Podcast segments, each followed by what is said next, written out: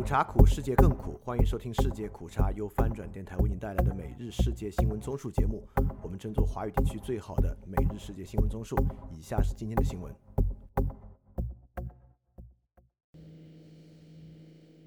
以下是今天二月四日的新闻。首先是巴以战争，哈马斯谴责美国在伊叙打击行动。巴勒斯坦激进组织哈马斯星期六谴责美国在伊拉克和叙利亚进行的报复性打击，称美国在为中东局势火上添油。法新社报道，哈马斯星期六在一份声明中说，美国应该为这次对伊拉克和叙利亚的侵略性打击所造成的影响承担全部责任。美国星期五开始在伊叙境内对伊朗支持的民兵组织进行报复性打击，以回应三名美军在约旦美军前哨基地。遭无人机袭击丧命。下一条新闻：布林肯即将访问中东多国。美国国务卿布林肯星期天至下星期四将再次出访中东。路透社报道，美国国务院星期五宣布，布林肯将访问以色列、约旦河西岸、沙特阿拉伯、埃及和卡塔尔，争取加沙地带人道停火和哈马斯释放剩余人质。下一条新闻。哈马斯袭击引以色列心理危机。专家说，哈马斯去年十月七日突袭以色列，使以色列陷入一场心理健康危机。好些民众出现焦虑、抑郁问题，并有可能患上创伤后应激障碍。法新社报道，这项于一月五日发表在医学期刊《柳叶刀》的研究说，以色列所有公民都在某程度上受到了这次规模空前、造成创伤性冲击的袭击。这项研究调查了袭击后人们出现 PSTD。抑郁症和焦虑症的数据发现，袭击对以色列民众的心理健康产生了广泛重大的影响。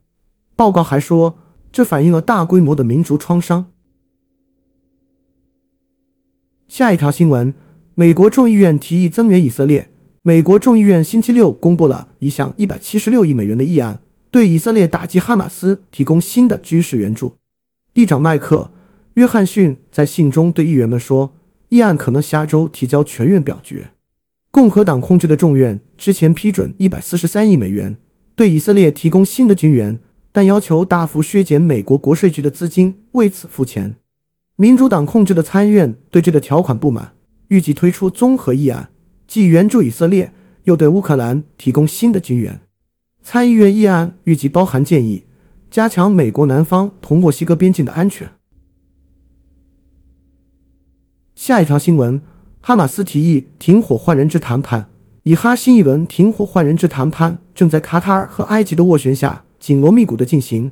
美联社等媒体星期六最新报道说，谈判传出一个消息：哈马斯提出一个特别要求，作为停火换人质协议的一部分，以色列必须释放长期遭到监禁，而且有巴勒斯坦纳尔逊曼德拉之称的巴勒斯坦政治领袖马尔万巴尔古提。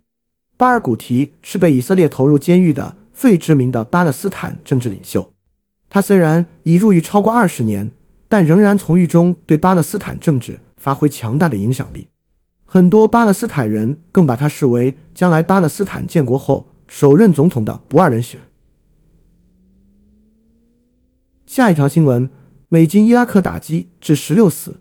伊拉克总理办公室称，美军对伊拉克境内的伊朗目标展开报复打击，造成了当地包括平民在内的十六人死亡。另有二十五人受伤。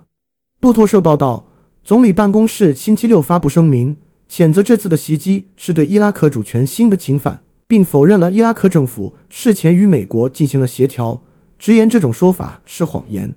声明还说，以美国为首的军事联盟在该地区已成为威胁伊拉克安全与稳定的理由。下一条新闻：美国扣押伊朗石油报复革命卫队。美国司法部周五宣布扣押超过五十万桶受国际制裁的伊朗石油。官员们表示，这些燃料被非法贩运，为伊朗的准军事部队提供资金。此外，美国检察官还以恐怖主义和逃避制裁等罪名起诉将伊朗石油出售给中国、俄罗斯和叙利亚相关买家的贩运网络。美联社报道，在美国和伊朗关系紧张之际。这些执法行动是切断伊朗伊斯兰革命卫队圣城旅金流措施的一环。然后是中国新闻。中共通报形式主义典型案例。中共中央近日通报整治形式主义典型案例，其中包括有官员手机里有五个政务 App、二十六个工作群以及部分政务 App 规定学习时长和学习积分，在学习强国 App 学习使用过程中搞积分排名、通报约谈等。根据新华社星期六报道，中共中央学习贯彻中共总书记习近平新时代中国特色社会主义思想主题教育领导小组办公室会同中央层面整治形式主义。为基层减负专项工作机制办公室近日对三起整治形式主义典型问题进行通报。第一起是湖北省荆州市松滋市潍水镇有的村干部政务 App 工作群打卡学习留痕负担重，一些村干部手机里有五个政务 App、二十六个工作群，部分政务 App 规定了学习时长和学习积分，每天都要花时间用于政务 App 打卡学习，日常工作中疲于回复各类工作群的消息。还有的工作群需要上传各项资料和照片，翻屏，这种其实也是一个纠偏的信号。下一条新闻：长江存储否认技术军事用途。中国最大的存储芯片制造商长江存储强调，公司的技术不会被中国军方用于军事用途。长江存储星期六在给路透社的一份声明中说：“我们没有提供。”也没有说任何实体的指示来为军事用途提供技术。声明强调，长江存储不为中国军方所有或控制，并反驳任何关于我们对美国国家安全构成威胁的指控。下一条新闻：山东医院拖欠员工薪水。中国山东一家医院被曝拖欠六百名员工八个月薪水，院长绝食表达愧疚。综合澎湃新闻、大碗新闻等报道。一段鲁西南医院院长周鸿生宣布绝食，以减少对欠薪愧疚的视频，星期三在网上流传。视频显示，多名身穿工作服的鲁西南医院职工手持横幅，横幅上写道：“请给四百名员工一个机会，请给鲁西南医院一次重整的机会。”下一条新闻：习近平考察天津，强调斗争精神。中国国家主席习近平春节前到天津市考察。他在平津战役纪念馆表示，要珍惜来之不易的红色江山，增强斗争精神，勇于战胜前进道路上的艰难险阻。据新华社星期五报道，习近平在春节即将到来之际，到天津看望慰问基层干部群众，向全国各族人民和香港同胞、澳门同胞、台湾同胞、海外侨胞拜年。习近平二月一日至二日在中共政治局委员、天津市委书记陈敏尔和市长张工陪同下。到农村历史文化街区革命纪念馆考察调研，翻平都说了，人命的代价在大跃进里面已经还了。下一条新闻：上海海警查外籍船抛锚事件。上海海警局称，一艘外籍船舶疑似在海底光缆管道保护区内抛锚，已进行立案调查。据澎湃新闻星期五报道，一月二十八日十二时许。上海海警局关山舰在例行海上巡逻时，发现一艘外籍船舶疑似在海底光缆管道保护区内抛锚。该舰迅速前出，组织执法人员登临检查。现场检查确认，该外籍船舶锚泊地点在海底光缆管道保护区。上海海警局称，这艘外籍船舶下锚位置距国际通信光缆 （TPS） 四段不足一百米，严重威胁国际通信光缆安全。为防止该船起锚过程中锚链拉拽光缆引起断裂。海警执法员督导其弃锚，驶离该海域。下一条新闻：中非印友好处理南海争端。中非关系近期因南中国海争端持续紧张。中国驻菲律宾大使黄锡连称，两国应以友好协商方式妥善处理海上问题，不应让海上分歧成为两国关系的全部。据中国驻菲律宾使馆微信公众号消息。中国驻菲律宾使馆星期五在马尼拉举办龙年新春招待会，黄锡莲在招待会上发表演讲。菲律宾总统小马可斯、副总统沙拉也分别以书面和视频方式致贺。黄锡莲说：“中非友好交往历史悠久，以诚相待，守望相助，始终是主旋律。睦邻友好永远是中非关系的底色，这符合两国的根本利益，也是两国人民的共同愿望。”下一条新闻：中国对外联络部批评破坏尼中关系企图。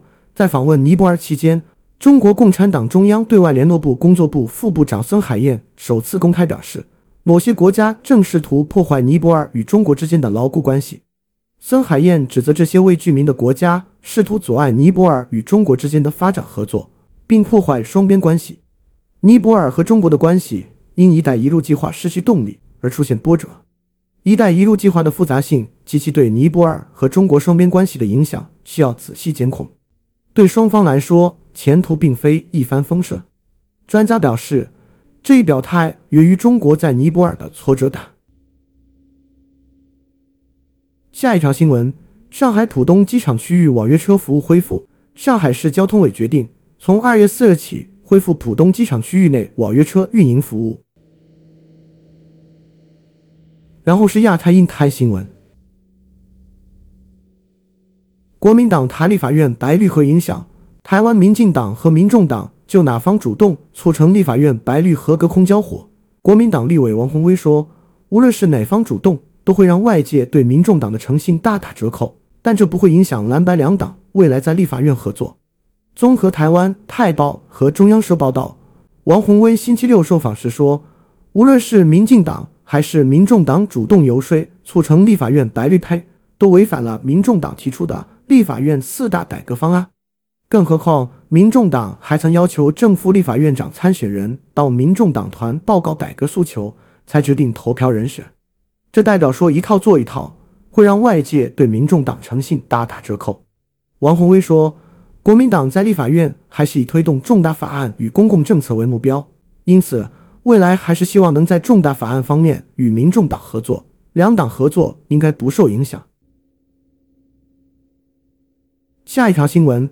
日本开放数码游民签证，为招揽数码人才和挽救因人口减少而导致的内需下滑，日本将从三月起为数码游民搭开门户。全球有三千五百万的跨国边工作边旅游的数码人才，年收入都在一千万日元以上。日本政府深信新制度能给日本带来巨大利益。数码游民指的是在任何地方都能进行远程工作的自由科技工作者。截至目前。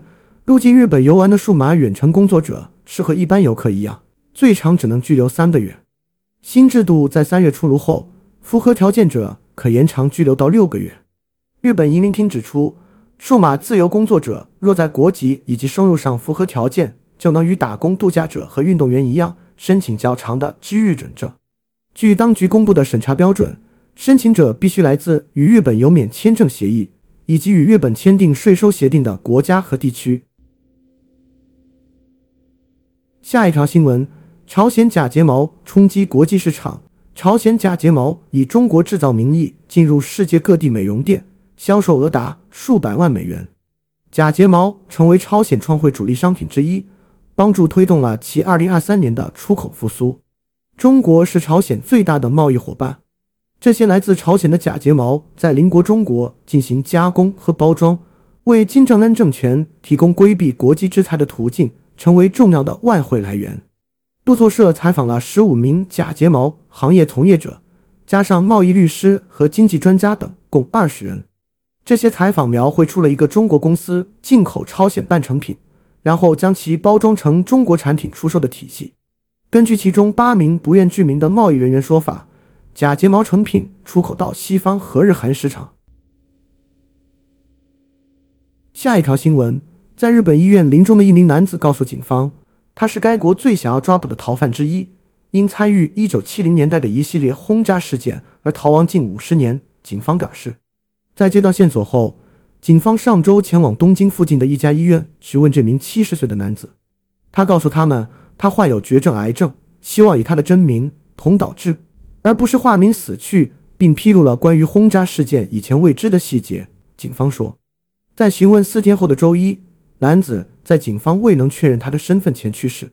对他和亲属进行的 DNA 测试显示他们是相容的，共同是在周五报道。警方不会确认这一报道。然后是科技新闻：欧盟一致支持人工智能法案。欧盟二十七国代表星期五投票一致支持人工智能法案文本。标志欧盟向立法监管人工智能迈出重要一步。新华社报道，欧盟内部市场委员布雷东在社媒平台 X 发文说：“二十七国一致支持这一法案，说明他们认可谈判者在创新与安全之间找到了完美平衡。”欧盟委员会于二零二一年四月提出人工智能法案提案的谈判授权草案。二零二三年十二月，欧洲议会、欧盟成员国和欧盟委员会三方就人工智能法案达成协议。下一条新闻。美国参议院推迟生物安全法案审议。据美国国会参议院消息人士周五指出，引发中国生技巨头公司股票大跌的生物安全法案已推迟了审议。该法案若通过，将禁止药明康德、药明生物、华大基因等中国生技公司及其子公司获得美国资金与联邦合约，因为担心他们和中国军方的关系对美国国家安全构成威胁。美国国会参众两院近期提出近似的生物安全法案后，药明系公司股价重挫，因投资者担忧拟议法案的后续影响。药明康德周五二月二日在港股暴跌百分之二十一点二，是二零一九年八月以来的最低水平。药明生物下跌百分之二十点七，跌至五年低点。药明康德在上海股市跌停，跌幅达百分之十。下一条新闻。中国吉利汽车发射十一颗用于自动驾驶汽车的低轨卫星。中国汽车制造商吉利控股集团周六表示，该公司已经发射了十一颗近地轨道卫星，这是该公司的第二次发射，旨在扩大为自动驾驶汽车提供更准确导航的能力。吉利在声明中表示，这些卫星是从西南部四川省西昌卫星发射中心发射的。吉利表示，预计到二零二五年将有七十二个卫星进入轨道。并最终计划拥有二百四十个卫星组成的星座。该公司的首次发射是于二零二二年六月进行的。翻评：自动驾驶需要做到这个地步吗？没懂。我们关注财经方面。全球多城市高端住宅价格看跌，受高利率和经济前景疲软影响，今年全球多个大城市优质私宅的价格看跌，其中。新加坡优质私宅预计跌幅介于百分之二至百分之三点九。根据第一太平戴维斯星期四发布的世界城市优质住宅指数报告，今年这些优质私宅价格看跌的大城市中有六个来自亚太，其中香港的跌幅最大，不低于百分之十，新加坡第二。在监测的三十个全球城市中，今年优质私宅价格有望增长百分之零点六，低于去年百分之两点二的涨幅。下一条新闻：中国央行罚款信用评级机构。中国央行对六家信用评级机构共罚款约三千四百四十七万元，其中标普中国公司被罚二百一十二万元，原因包括未按法定评级程序开展信用评级业务等。中国人民银行官网星期五披露的行政处罚信息显示，标普信用评级有限公司被警告并罚款二百一十二万元，主要违法行为包括。未按照法定评级程序及业务规则开展信用评级业务，未按规定向信用评级行业主管部门或者其派出机构报送报告，违反一致性原则。时任标普信用评级有限公司评级分析总监 Easton 被警告并罚款三万元，处罚决定日期为二零二三年十一月七日。下一条新闻：IMF 预测中国经济增长下滑，国际货币基金组织预测。受困于房地产危机、生育率下降、人口迅速老龄化等问题，中国经济增长下滑的趋势可能会持续下去。到二零二八年，经济增长率会下滑至百分之三点五。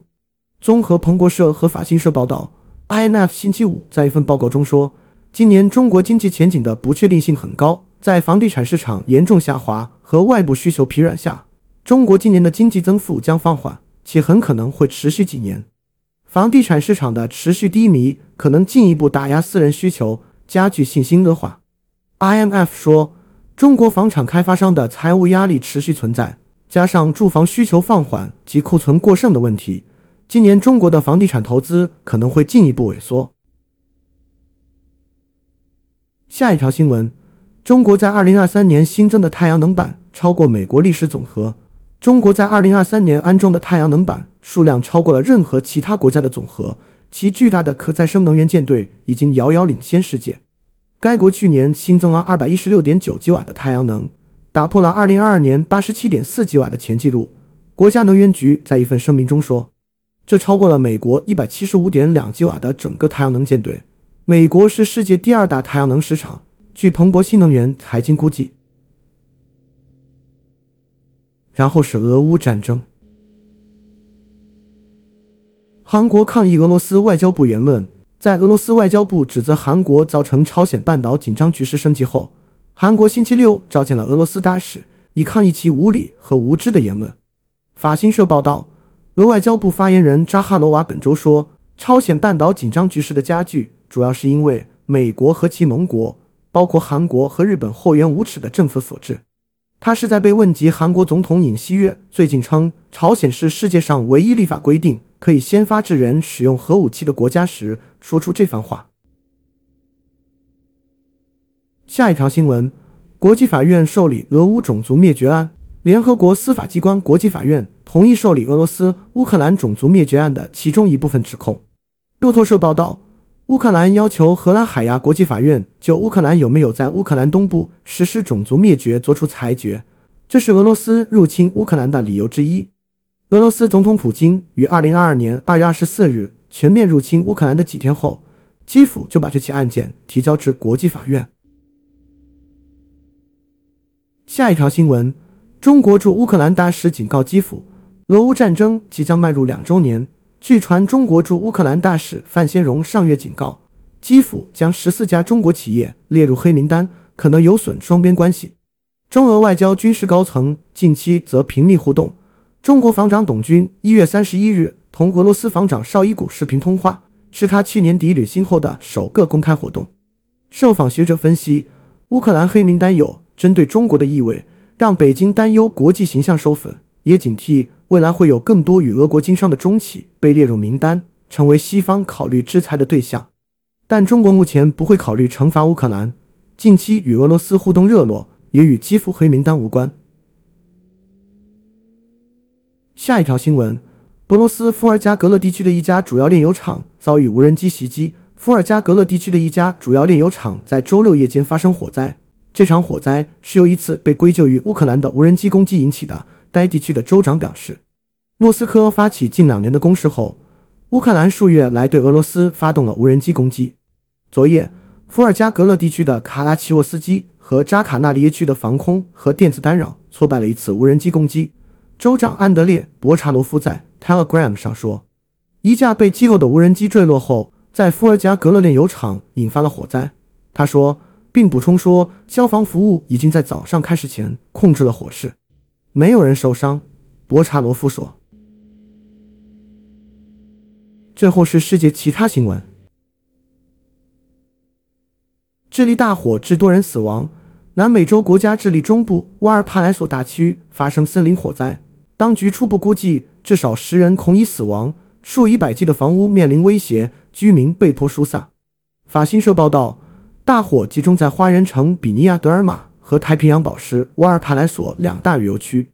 智利国家林业局说，单在瓦尔帕莱索。就有约四百八十公顷土地被烧毁。智利的立法议会和海军总部都坐落在瓦尔帕莱索。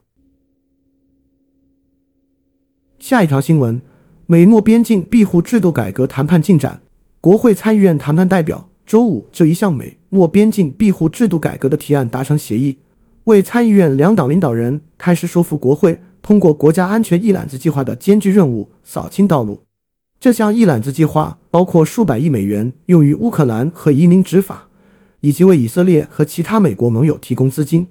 民主党首席谈判代表参议员克里斯·莫菲周五在社交媒体上发帖称，已经达成协议，该法案的文本将在周末公布。参议员们仍在努力完成一揽子计划的其余部分。该一揽子计划是由乔·拜登总统提出的一千一百亿美元请求发起的。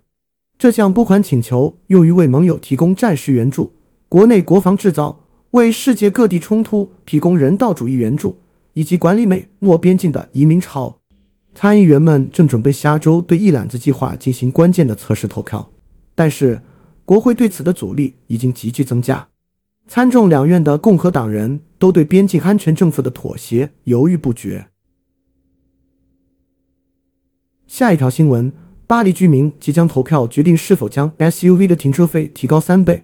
巴黎的绿色活动人士正在进行最后的努力，以赢得一次具有里程碑意义的投票。该投票旨在将 SUV 的停车费提高三倍，以此作为解决空气污染问题的措施。这一举措受到包括伦敦在内的其他城市的密切关注。巴黎居民将在周日投票支持或反对为重型、大型和污染的 SUV 设立特殊的停车费。这些车辆由非居民驾驶。法国首都旨在针对开车进入城市的富有。来自城外的司机，以解决气候破坏和空气污染问题。下一条新闻：北爱尔兰政府首次由爱尔兰民族主义者领导，一个爱尔兰民族主义者在周六历史性的成为北爱尔兰首席部长。此举标志着政府在联合主义者两年的抵制后重返工作岗位。新芬党副主席米歇尔·奥尼尔被任命为政府首席部长。根据1998年贝尔法斯特协议。政府在北爱尔兰两大主要社群，希望留在英国的英国联合主义者和寻求与爱尔兰统一的爱尔兰民族主义者之间平等分享权利。北爱尔兰于1921年作为英国的一个联合主义、新教徒多数的地区成立，这是在爱尔兰共和国独立后的事情。因此，奥尼尔的提名对民族主义者来说是一个高度象征性的时刻。好，以上就是今天所有的新闻节目了，非常感谢你的收听。也欢迎在配创赞助泛展电台赞助链接，在 show note 中可以看到。那么苦茶苦，世界更苦，明天我们不见不散。